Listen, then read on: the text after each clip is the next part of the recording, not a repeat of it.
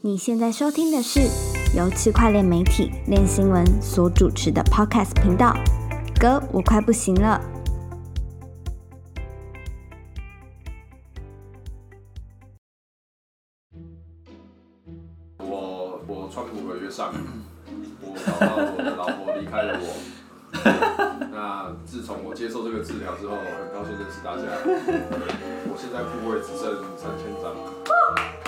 你好，Carlos。说讲到一半，川普当选了，不好意思，我先走。应该不需要大家等一下，如果他直接把那个红的吞掉，我真的会剪掉。我们来聊聊比特币在我们录 podcast 的这一天，点到了一万四千五百美元，创下了呃二零二零年的新高，同时也创下了二零一八年一月到现在的记录。Hello，大家好，我是练新闻的 Jeff。我是韦德，我是 all in 川普的老韭菜。我也 all in 了。哎呀，啊，这个伤心事我们等下继续聊，刚好啊。那今天一样三个主题，第一个主题就是刚刚两位所谈到的美国大选，那第二个呢就是 FTX 开放美股交易，第三个是比特币突破一万四千五历史新高，是不是要刷新了呢？好，那第一个主题美国大选，基本上昨天相信一定是不管是币圈还是非币圈人都非常关注的一件事情。那待会有一个，我设特别设立一个小时间给两位苦主舒压一下，分享一下他们昨天看着那个呃那个合约这样上下震荡的一个心情。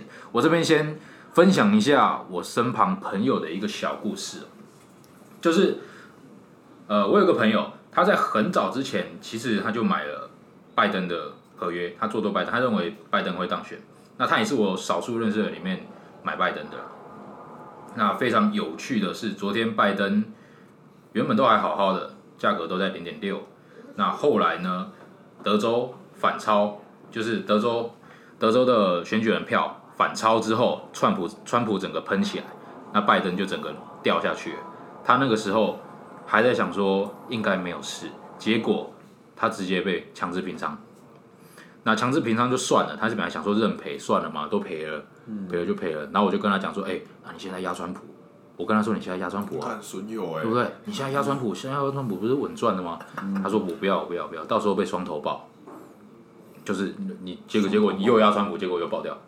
那他说他跟我说不要嘛，结果到了下午，然后我们在群组上面聊天的时候，他突然说，哎哎哎，我现在跟你们在同一条船上了，川普 Let's go。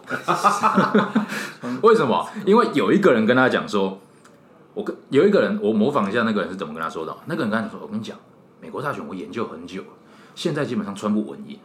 现在你买川普合约不是在赌博，你是在套利，你这是一个投资。你现在就是要买这稳赚的东西，哎，他就被怂恿，他就被影响了。结果他把就是他被强平剩下的那些钱，全部拿去说哈川普，赞殊不知舒服。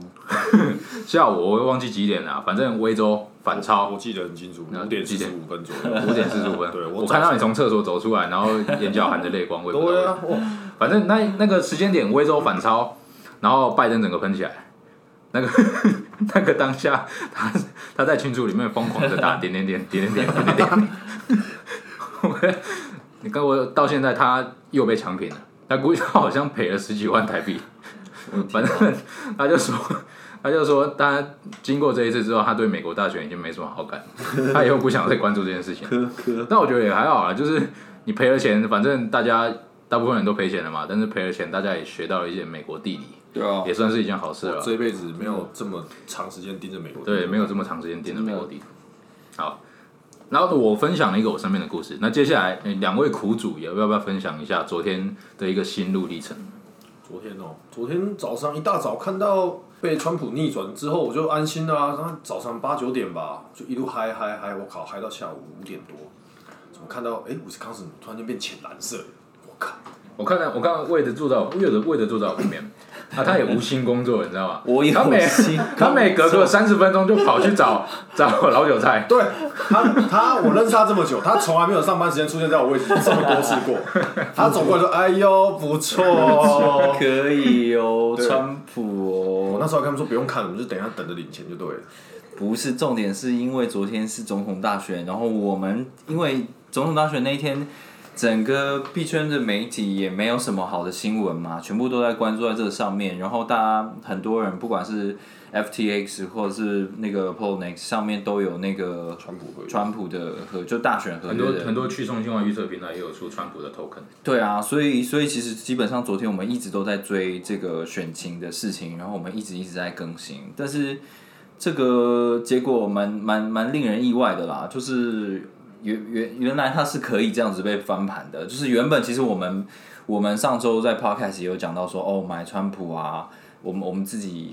分享我们自己的的经验，就是我有我没有买川普，那时候那时候川普的胜率很低嘛，然后民调也也不怎么样，所以就想说哦，就买了当做一个乐透这样子，然后没想到昨天真的是好像乐透要来了，感觉到了这样子，然后全部的舆论都在讲说川普稳了，川普稳了，就会发现稳有两种，对 对。对，而且更扯的是，他川普合约还临时改了他的保证金规则，我觉得哦，这个好像让你很不爽。而且今天 Sam 就是又有新闻说 Sam 他他赞助了赞助了拜登五百多万美金，对啊，对，名列第十七名。对啊，重点是他今天又改规则一次，他这次规则改，像现在改成什么样？其实我还真的没有认真去看，反正他有一他又设了一堆条件，那好笑的是他每你说交割的条件是什么？对啊，然后每次都是在我又进场哦，对我今天又进场买了一点，就是哎可是现在拜登看起来胜券在握啊，他现在选举人票两百六十四张，川普才两百一十四张，嗯，差六票而已。差六票他内华达州那六票嘛，我现在但就算就算川普拿到那六票，好像也不会赢啊。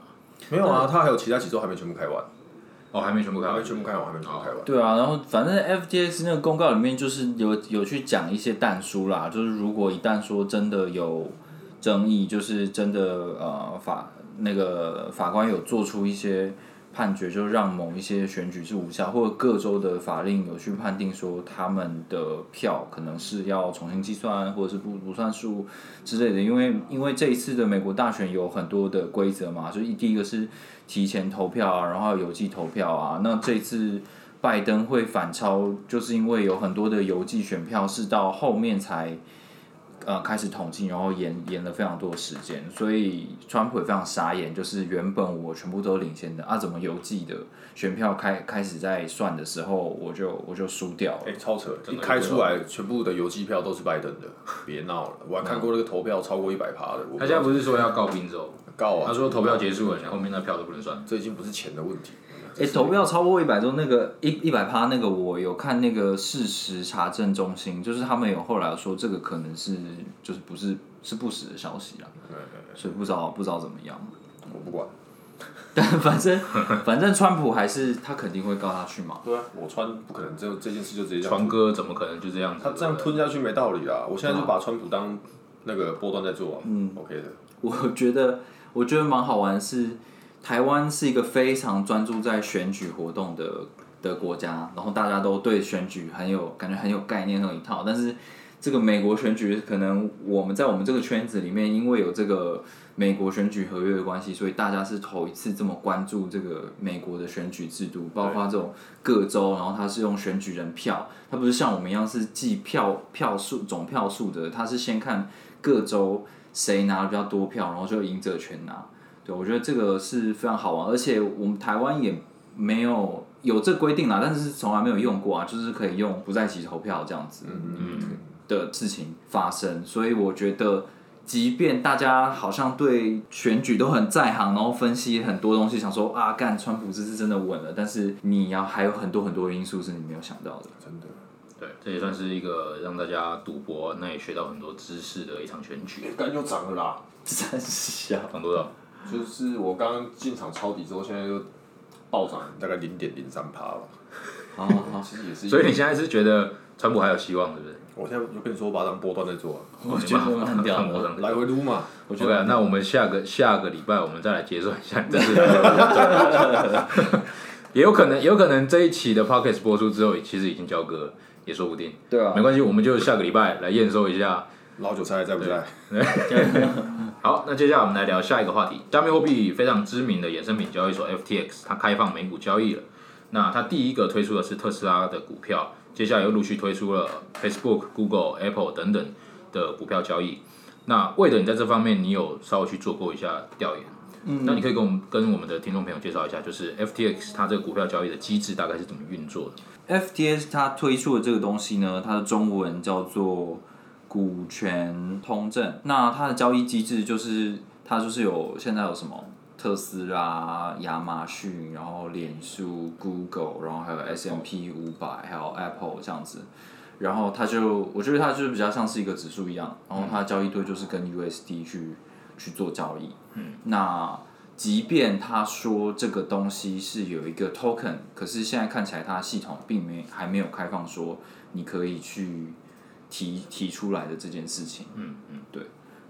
然后它它它的交易运作其实就跟原本的上面 FTX 所有的那个产品一样，就是它是二十四小时的去去跑，然后它也不管说美股的交交易的时间，反正你在盘后的话还是可以持续的去进行交易。那它的交易对就是就是 USD 美元而已嘛。对，它就只有美元 USD。所以我如果要买的话，我没办法用比特币，用稳定币没办法。对你必须要在里面把其他币种换成它的 USD 之后，才可以进去做交易。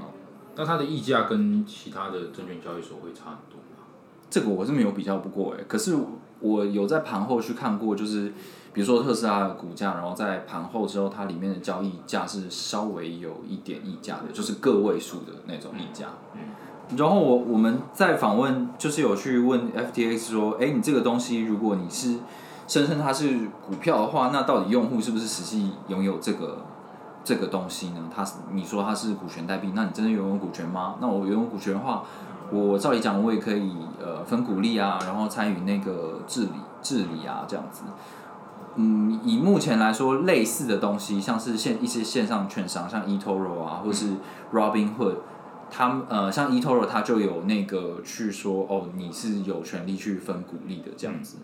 那 FTX 那边的回答是说，基本上它跟 eToro 一样，就他们都有宣称说它可以去发放股利。那它发放的方式是什么呢？就是直接把这个 USD 投放到用户的账户里面。那在十一月六号，他们也呃表示说，这个 Apple 的股利有成功的发放了。那我相信应该蛮多人好奇，就是 FTX 它涉足到这个美股交易，那会不会有被 SEC 盯上，或者是美国的一些监管机构机构盯上，有没有违法的疑虑？那这个部分我们就请老韭菜帮我们解答一下。喂，我自己看是觉得应该没有，因为你 STO 的话，它是要把本身公司去做，它本身公司的股权去做代币化，但是他其实 FT 它现在做的这件事情，反而是他把其他公司的证券，变成他自己的一个代币，他实际上不是把他公司的股权变成代币化，他是用别人的股权，而不是自己的。而且我觉得我们太把股权跟这个商品绑在一起的。其实你从另外一个角度去看，他就是在自己的平台上发了一个指数，让你用 USD 来买。他只跟你说，你有了这张指数之后，你可以去德国这间公司做兑换。嗯，但实际上它不是像 Apple 或者是 Amazon 他们自己发行的，所以我觉得这跟 STO 应该还是有很大差别。嗯，对。那为了这部分你怎么看？我觉得就像是你会去说那个 eToro 跟 Robinhood 在呃，比如说在台湾违法一样，就是你的监监管机构，你可以说他们是未注册的券商非法在本地营业。这样，我我觉得光是这个理由，他就可以去说你这样做是是违法的，即便你你那个东西它实际上不是股票，可是它的确它的确是有那个股票性质嘛，因为因为你的那个 token 是有连接到一个一个证券的，然后你又提供这样子的东西在做交易，不知道，而且他们就现在就是很低调啊，现在也没有在呃很强力的在在在在推广推这这个东西，嗯，我觉得可能还是有，因为还蛮模糊的，它等于是走在灰色地带。对啊对啊，不过感觉 FTX 创办人毕竟也是华尔街出身的嘛，他应该在这方面应该也是有去有去思虑过了。虽然他在业界是出了名的，会割。不是出了名的，就是不不不不太 care 法规这部分的东西。对啊，对啊。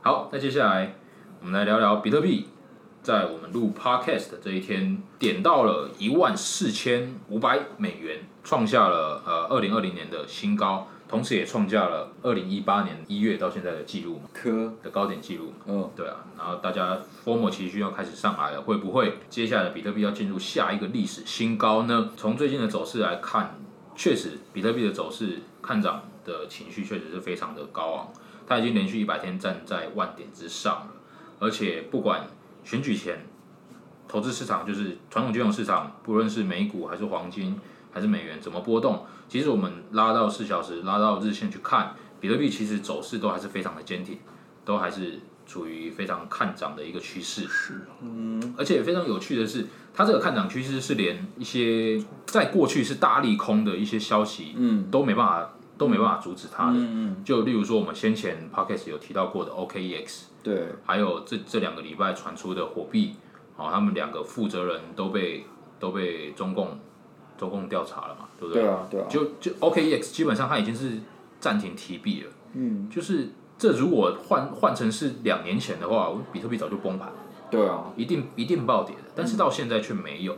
其实我觉得非常有趣，就是很有可能就是呃这些过去所谓的三大交易所中的这两大，他们可能影响力已经不比以前了。为什么呢？因为机构可能现在因为机构也进场了嘛，那美国那边的投资型投资的人肯定也越来越多。Coinbase，我相信 Coinbase 的比特币持有量会是占所有交易所里面是很大宗的。嗯，那机构的持有量越来越多。嗯，就是呃，例如说 Grayscale 灰度，他们推出了，他们很早之前就有推出一个比特币信托基金，叫做 GBTC，嗯，可以在 OTC 市场上面交易的。对，那那个东西因为机构投资人。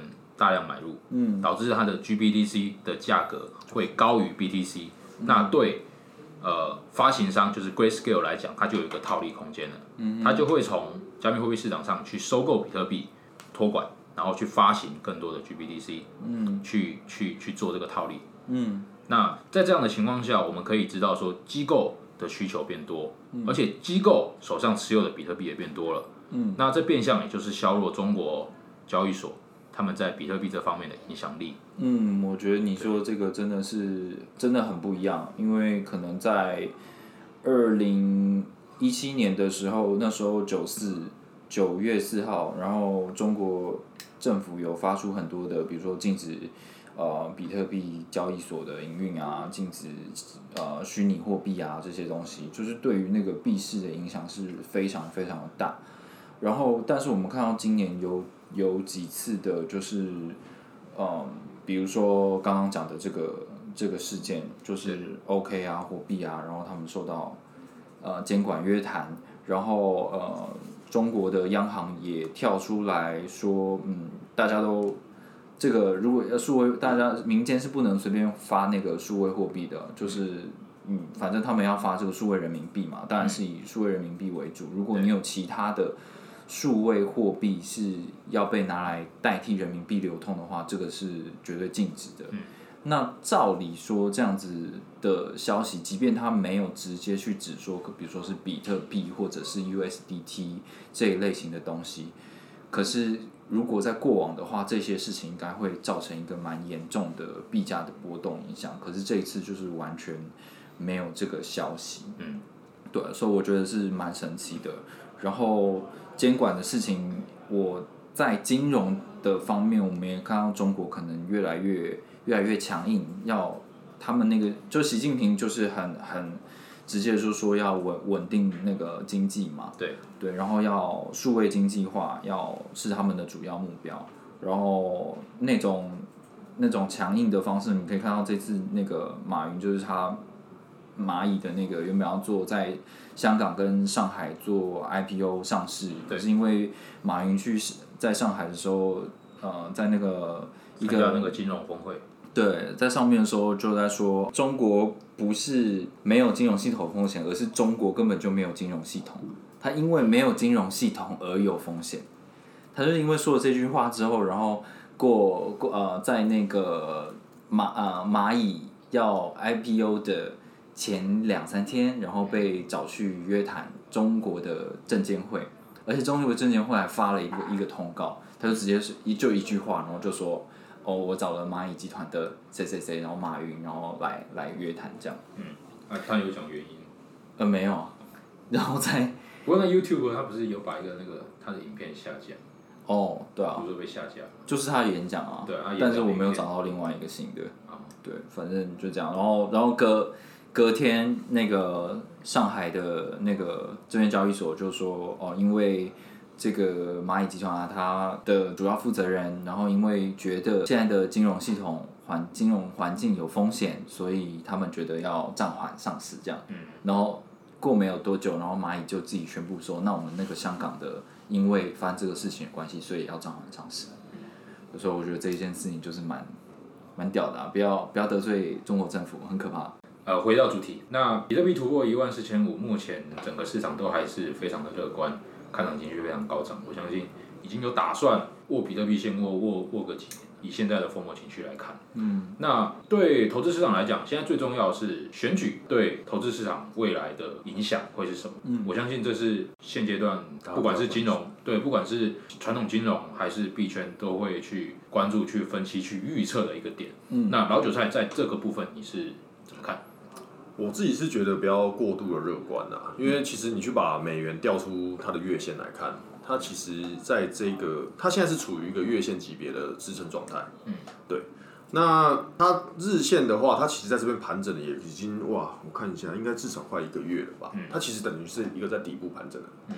那它如果不小心真的就是底部足底了，那它当美元开始在往上弹的时候，其实你的钱开始变值钱了，大家要开始想要买股票。嗯，对，那当然也不排除说美元会持续的破底，继续下去。但目前看来是比特币可能还有机会再涨一波。